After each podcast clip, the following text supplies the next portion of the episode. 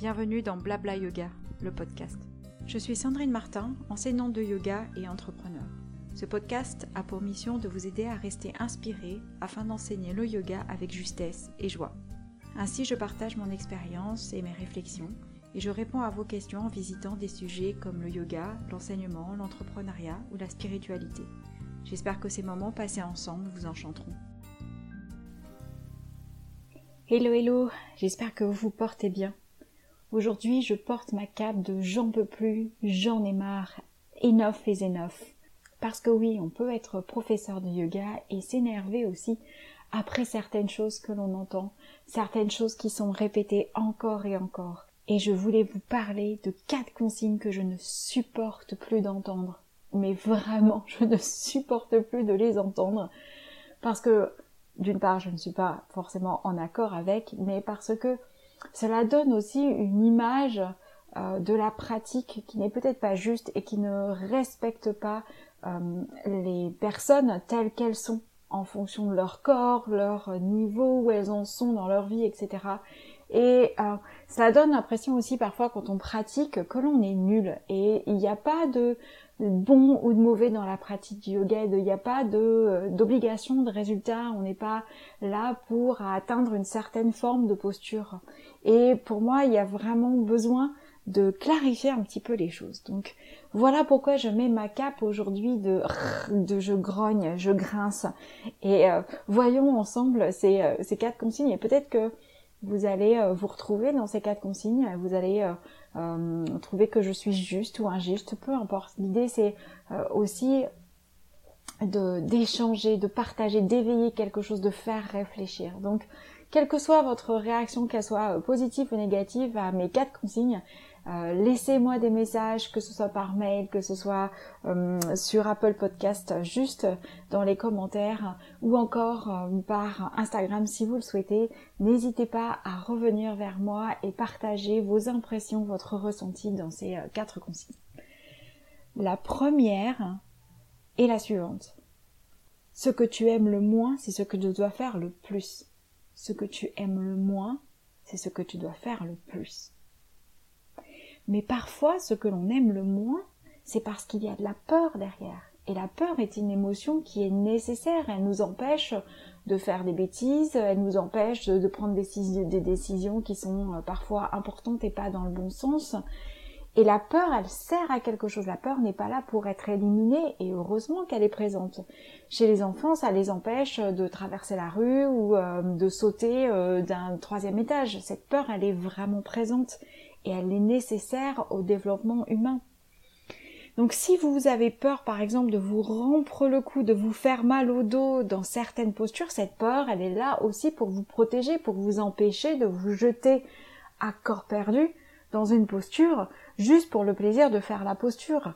Euh, cette peur elle est là aussi pour euh, écouter votre ressenti. Peut-être que au fond de vous-même, vous n'aimez pas faire euh, la posture, par exemple à l'asana, la charrue, parce que vous avez l'impression que ça tire trop sur vos cervicales, vous avez du mal à respirer, vous avez sérieusement peur de vous rompre le cou.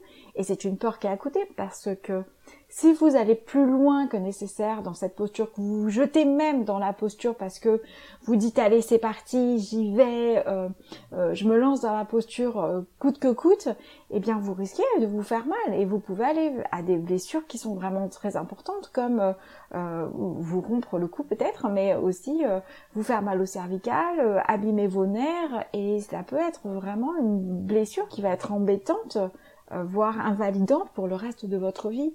Donc cette peur, elle est nécessaire.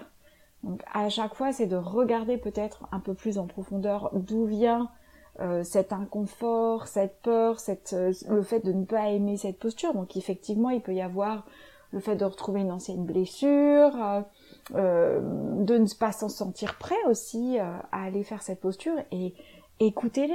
Et peut-être que c'est pas une question de euh, vous avez besoin de la faire parce que c'est celle qui va euh, vous permettre d'atteindre le nirvana. Non, cette peur, elle est là aussi, cet inconfort est là vraiment pour vous aider aussi à comprendre ce qui se passe à l'intérieur de vous. Donc le fait de faire ce qu'on aime le moins, c'est pas ce qu'on doit faire le plus.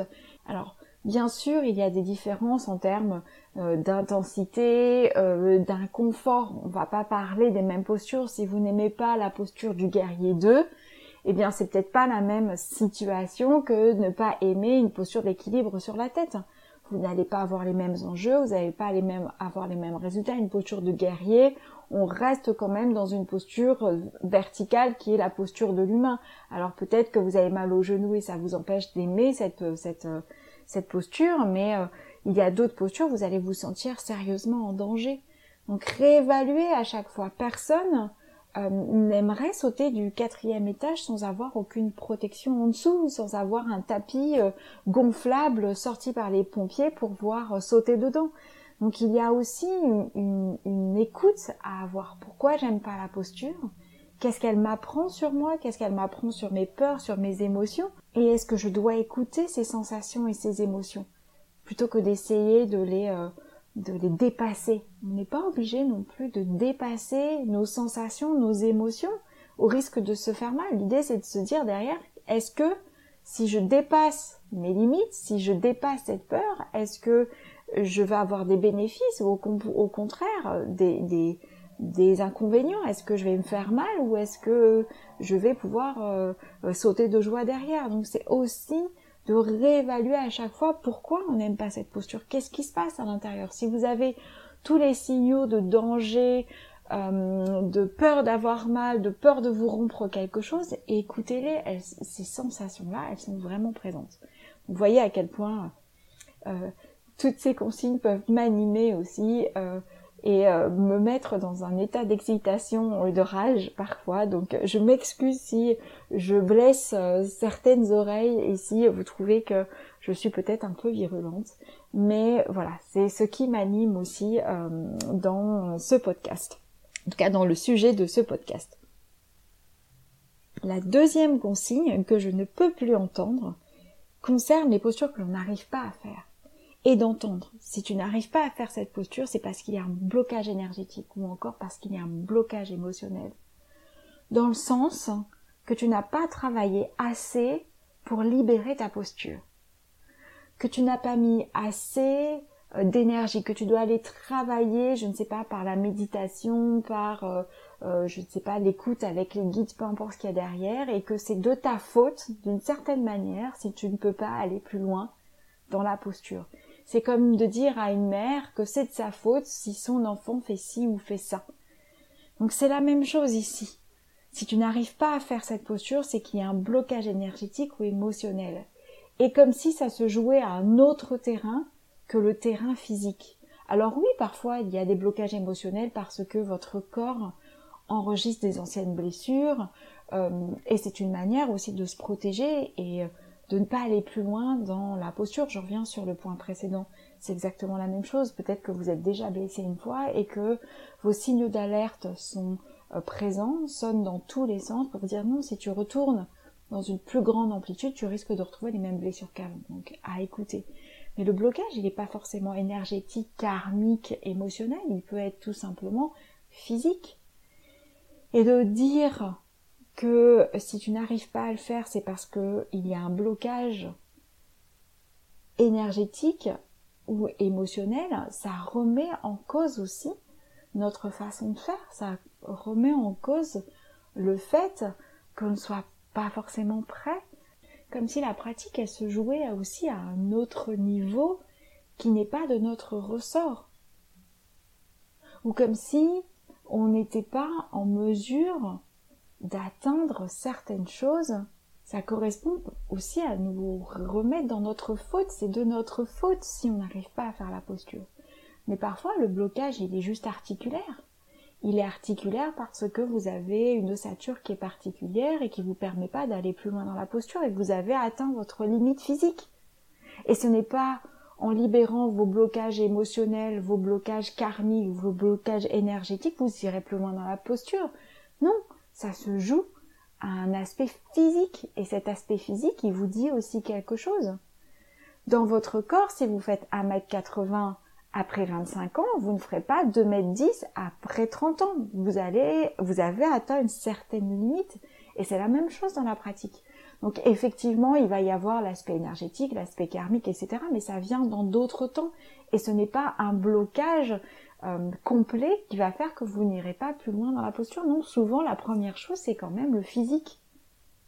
Le physique est notre partie la plus tangible euh, de notre corps, de notre façon d'être sur cette terre. Donc de ramener à l'énergétique ou à l'émotionnel, c'est aussi parfois une mauvaise compréhension, une mauvaise connaissance de ce qu'est le corps et de ce que sont les blocages physiques. Et ce n'est pas parce que vous allez prendre le grand écart. Vous verrez au fil de ces podcasts que le grand écart fait souvent partie de mon vocabulaire pour illustrer une, une idée, une image. Je ne sais pas pourquoi je choisis toujours le grand écart, mais ça revient souvent. Et ce n'est pas parce que donc vous ne pouvez pas faire le grand écart que vous avez, je ne sais pas moi, un blocage énergétique au niveau du premier chakra. C'est peut-être tout simplement vos hanches qui ne vous permettent pas d'aller plus loin dans la pratique. Et vous avez plein d'autres façons de pratiquer, d'avancer dans la pratique, de faire euh, la posture peut-être différemment, ou encore vous allez choisir d'autres postures à la place. Peut-être que je me trompe, mais lorsque dans une posture physique, la carte énergétique, émotionnelle ou karmique est sortie, c'est que parfois il y a une mauvaise compréhension de la posture et des enjeux physiques, articulaires, morphologiques qui se jouent. prenez le temps aussi euh, de faire un petit peu marche arrière et d'accepter votre corps tel qu'il est. Parce que les blocages, ils sont là aussi pour quelque chose. Peut-être que vous avez des choses à apprendre, certainement. Mais ce n'est pas ça qui va vous empêcher d'aller plus loin dans votre pratique. Ce n'est pas le fait d'exécuter une posture ou de ne pas l'exécuter qui vous permettra eh bien, d'arriver dans Shavasana, de vous sentir libre après une pratique, de pouvoir trouver le sommeil, de vous sentir bien dans votre corps. Le yoga n'est pas fait pour euh, vous donner mauvaise conscience parce que vous n'arrivez pas à faire ci ou à faire ça. Le yoga, il est fait pour vous, aider à mieux vivre dans votre véhicule qui est votre corps, avec effectivement la partie physique, la partie émotionnelle, la partie euh, mentale. Mais ce ne sont que des informations, ce sont euh, que des aspects à prendre en compte et ce ne sont pas des, des barrières qu'il faut absolument chercher à dépasser, à solliciter. Donc si vous n'arrivez pas à faire une posture, peut-être que vous allez faire l'équivalent de cette posture avec une autre et ce sera très bien. Vous n'êtes pas là pour vous faire mal. Vous n'êtes pas là pour, encore une fois, vous dépasser. Ce n'est pas le principe de la pratique du yoga. Alors la prochaine fois que vous sentez bloqué dans une posture, quelle qu'elle soit. Observez ce que vous ressentez. Est-ce que ça se joue au niveau physique? Est-ce que ça se joue au niveau émotionnel? Encore une fois, les émotions, elles sont là pour nous apporter quelque chose. Et si vous exécutez une posture avec une zone de votre corps qui a déjà été blessée, bien sûr que l'émotionnel réagira parce que la peur de se faire mal sera peut-être plus présente. Et c'est quelque chose à prendre en compte. vos émotions, vos pensées vous donnent des informations. Donc faites marche arrière, observez, écoutez. Et si à chaque fois que vous pratiquez cette posture, vous retrouvez les mêmes impressions, les mêmes sensations, les mêmes émotions, les mêmes pensées, bien cela vous permettra peut-être en dehors de la pratique d'aller réfléchir, d'aller méditer sur ce que vous avez ressenti dans cette posture. Ou peut-être tout simplement de dire euh, bah non, je vais faire l'impasse pendant quelque temps parce que c'est autre chose qui se joue et euh, ma pratique elle est là pour me faire du bien et pas forcément pour réfléchir à tout aspect de ma vie et à décortiquer le tout. Parce que parfois on a juste besoin d'avoir un temps pour soi, pour son corps, pour se faire du bien et sans forcément analyser toute chose. La troisième consigne que je ne supporte plus d'entendre est tout est question d'effort. Cette phrase tout est question d'effort est souvent associée à une autre. Si vous pratiquez tous les jours avec application, vous arriverez à faire toute posture ou toute pratique. Mais que se passe-t-il si on n'y arrive pas? Que se passe-t-il si, pour une raison ou pour une autre, on n'arrive pas à atteindre ce que l'on cherche à faire? Ça veut dire quoi? Ça veut dire qu'on est nul? Ça veut dire qu'on doit se flageller de ne pas réussir à faire quelque chose? Est-ce qu'il y a une obligation de résultat finalement? Mais non. La pratique, c'est pratiquer sans attendre de résultat. C'est faire, c'est être sans attendre de résultat. Et la notion de tout est question d'effort renvoie aussi sur le fait de ne pas réussir à mettre tous les efforts nécessaires. Donc encore une fois, c'est une question de faute, de se, de se flageller, s'auto-flageller parce qu'on n'a pas réussi à faire les choses. Alors bien sûr, parfois il y a une part de procrastination où on n'a pas envie de se mettre à la méditation parce qu'aujourd'hui on a envie de faire autre chose, parce qu'on s'est levé trop tard, etc. Donc oui, cette mise en route, cette discipline, c'est une chose. Mais après, dans la pratique, tout est question d'effort. Non. Si vous réécoutez l'épisode numéro 12, où j'évoque la différence entre chaque personne, si vous avez les bras pour faire dandasana, puis ensuite essayer de soulever le bassin, c'est pas une question d'effort, c'est pas l'effort qui va changer quelque chose. Là, c'est votre morphologie, donc encore une fois, comme les aspects euh, précédents, les consignes précédentes, c'est de prendre le temps d'un recul et de se dire quel est l'enjeu ici? Est-ce que c'est vraiment une question d'effort? Est-ce que c'est une question de morphologie? Est-ce que c'est une question de disposition? Est-ce que c'est une question d'agenda? Est-ce que c'est le moment? Est-ce que c'est la priorité? Si votre priorité aujourd'hui est de méditer tous les jours, eh bien vous allez vous débrouiller pour mettre en place cette priorité pour que votre euh, méditation elle soit effective tous les jours. Si c'est pas votre priorité, mais votre priorité c'est votre bien-être, eh bien peut-être que le jour 1 ce sera de la méditation, le jour 2 c'est d'aller marcher pendant 20 minutes, le jour 3 c'est d'aller faire votre pratique et prendre votre cours de yoga, le jour 4 d'aller à la piscine, le jour 5 de retrouver un copain, une copine parce que ça participe aussi à votre bien-être et ainsi de suite. Donc ça dépend aussi de vos priorités. On a déjà beaucoup d'injonctions contre lesquelles nous nous battons tout au long de la journée. Est-ce que entendre toutes tes questions d'effort dans le sens tu n'as pas réussi ou tu n'arrives pas à faire telle ou telle chose, c'est parce que tu n'as pas assez fait d'efforts Comme dirait Fabrice Midal, mais foutez-vous la paix, laissez-vous du temps, laissez-vous de l'espace pour contempler, pour apprécier, pour être, pour vivre, au lieu de courir, d'être toujours dans la notion d'effort, d'efficacité, de résultat. Appréciez peut-être que votre prochaine pratique, elle consistera juste à vous allonger dans Shavasana pendant 20 minutes, même pas sans faire un hydra, juste d'apprécier le fait d'être posé dans l'immobilité, d'écouter le chant des oiseaux ou de la musique que vous avez sélectionnée avant de faire votre pratique et d'apprécier un 20 minutes sans rien faire, juste en Shavasana. Et si tout n'était pas une question d'effort, et si tout n'était pas une question de faire, mais d'être, d'être dans la pratique, d'être dans la posture plutôt que de faire la posture. Alors tout n'est pas une question d'effort. Peut-être il y a une histoire, une histoire de priorité, d'envie, d'accepter les choses comme elles viennent et d'être. Alors s'il vous plaît, laissez de côté les résultats, laissez ces côtés d'effort. Bien sûr, cultiver l'effort, c'est une chose. Mais encore une fois, si on revient dans la pratique du yoga, est-ce que l'effort soutenu va nous aider à aller forcément dans la posture? Non. Si ça concerne la discipline dans la pratique et le fait de revenir dans sa pratique régulièrement, oui, cultiver cet effort. Mais si c'est pour atteindre un résultat dans une posture donnée, peut-être qu'il faudra faire marche arrière encore une fois et prendre le temps d'apprécier l'enseignement de cette posture ou l'enseignement de cette pratique. La dernière consigne, que je ne supporte plus d'entendre, s'adresse plutôt aux enseignants. Mais encore une fois, vous pouvez le transposer dans n'importe quel autre métier ou dans n'importe quelle autre situation. Alors c'est plutôt une citation qu'une consigne qui est attribuée à Confucius et elle dit ceci. Choisis un travail que tu aimes et tu n'auras pas à travailler un seul jour de ta vie. Choisis un travail que tu aimes et tu n'auras pas à travailler un seul jour de ta vie. Et là, je vais me contredire avec ce que j'ai dit dans le point juste avant. Je vais revenir sur la notion d'effort.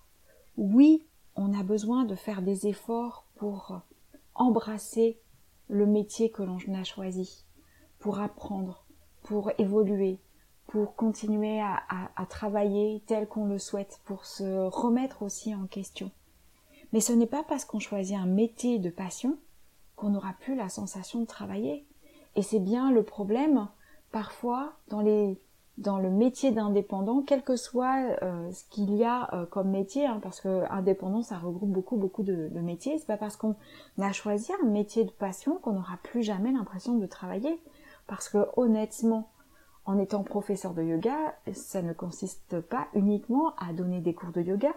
Aujourd'hui, euh, consiste à euh, maintenir des réseaux sociaux, faire sa comptabilité, assurer un réseau marketing, euh, travailler sur son site internet et bien d'autres aspects qui ne sont pas au cœur de notre métier. Quand on est indépendant et qu'on travaille seul une partie du temps parce que financièrement il n'y a peut-être pas suffisamment de revenus pour pouvoir déléguer une partie de notre travail, on se retrouve à faire de la comptabilité, du marketing, euh, gérer les réseaux sociaux, etc. Et ce n'est peut-être pas dans nos habitudes, ce n'est peut-être pas notre cœur de métier, et finalement on va devoir faire des efforts, apprendre de nouvelles stratégies, de nouvelles façons de faire, de manière à servir au mieux notre métier. Mais si je regarde mon travail à moi, par exemple, fournir des contenus, écrire des textes pour les newsletters, faire des posts pour Instagram, jouer sur ma comptabilité, je dis jouer sur ma comptabilité, mais c'est plutôt en ce moment m'arracher avec, m'arracher les cheveux avec les URSAF. Tout ça, ne correspond pas à mon cœur de métier et aujourd'hui toute la partie administrative prend bien plus de temps que d'enseigner. Peut-être aussi c'est parce que j'ai choisi de faire de la formation et que pour faire de la formation il y a d'autres choses euh, qui vont intervenir comme la préparation, comme le marketing, etc. Mais aujourd'hui je passe plus de temps devant mon ordinateur à gérer tous les autres aspects de communication, de marketing, de comptabilité que de donner de cours en eux-mêmes. Sauf quand je suis dans une période de formation. Donc, on perd cette notion d'effort et on finit par s'épuiser parce qu'à force de gérer les autres métiers associés à notre cœur de métier, on se retrouve peut-être à avoir moins la passion. On a moins envie d'enseigner, on n'arrive plus à avoir du temps pour sa propre pratique et notre passion finalement se transforme en, difficulté et en, en en, perte de plaisir. Et on se retrouve à enseigner alors qu'on n'a plus envie d'enseigner, mais parce que c'est le métier qu'on a choisi, on aime ce qu'on fait, on aime le yoga, mais tout le reste prend tellement d'énergie qu'on n'arrive plus à mettre notre cœur à l'ouvrage parce qu'on s'est perdu en cours de route. Ainsi, faire de votre passion votre métier, c'est également prendre en compte que ce n'est pas que notre métier, qu'il y a d'autres choses qui vont être importantes à faire Choisir un métier de passion ne veut pas dire passer son temps à être dans cette passion. Une autre citation dans le même, euh, dans le même genre, celle d'Oprah Winfrey. Ah, j'adore Oprah Winfrey, mais cette, cette phrase, elle, elle m'agace un petit peu aussi. C'est laisser votre passion vous mener à votre profession. Laissez votre passion vous mener à votre profession. La profession de professeur de yoga n'est pas que donner des cours et se former ou aller en retraite c'est aussi gérer tout l'aspect financier, euh, préparer votre retraite aussi, puisque c'est le grand sujet du moment euh, quand j'enregistre cette euh, quand j'enregistre cet épisode, on est en plein cœur de la crise des retraites. Et c'est aussi vous dire comment on assure l'avenir. C'est c'est être financier, c'est être directeur financier, c'est prendre les bonnes décisions, c'est gérer son marketing, c'est plein d'autres choses et peut-être que quand vous embrassez le métier de prof de yoga, vous n'avez peut-être pas pris en compte ces différents aspects. Vous vous prenez sur le tard les aspects après plusieurs années parce que euh, faire aujourd'hui sans les réseaux sociaux, sans un site internet, eh bien cela va demander peut-être un, un effort, cela va demander peut-être une autre façon de voir son métier. Vivre de sa passion n'est pas faire ce que l'on aime tous les jours. Parce que pouvoir vivre de votre passion, vous avez besoin d'englober d'autres métiers annexes. Et ces métiers annexes peuvent aussi vous épuiser, vous rendre dingue quand par exemple il faut remplir ces déclarations URSAF. On est en plein dedans encore une fois dans cette période de début avril, au moment où j'enregistre. Et parfois, on se dit ah j'ai envie de changer de, de branche, j'ai envie de changer de métier et j'aime j'aime ce, ce euh, cet aspect yoga, j'adore pratiquer, je me suis formée, allez hop c'est parti, je me mets à enseigner. Et c'est de prendre en compte la difficulté que d'être indépendant. Tout le monde n'est pas en mesure d'être indépendant, tout comme tout le monde n'est pas en mesure d'être salarié. Et devenir entrepreneur demande un autre état d'esprit. Donc ici, je m'adresse à ceux qui enseignent à plein temps ou ceux qui décident ou qui veulent se lancer dans la profession à plein temps. Les aspects de l'entrepreneuriat, de l'isolement de l'entrepreneur sont à prendre en compte dans vos choix et dans vos décisions. Et on n'en parle peut-être pas assez, on n'est peut-être pas assez euh, euh, honnête par rapport à, à, ce genre de difficultés que l'on peut rencontrer, notamment quand on vit des crises financières, euh, économiques et sociales, comme on peut en vivre en ce moment au mois d'avril 2023. Voilà pour aujourd'hui. Je vais euh, laisser ma cape de côté, ma cape de euh, je grogne, je suis pas contente et, et, je grince des dents. Peut-être qu'elle reviendra dans un autre épisode, j'espère un épisode lointain. J'espère euh, vous avoir euh, secoué, euh, interrogé, avoir mis de la lumière aussi sur certaines phrases que l'on peut entendre. J'espère ne pas être partie dans tous les sens. Et je vous remercie d'avoir écouté jusqu'au bout. Et je vous dis à bientôt.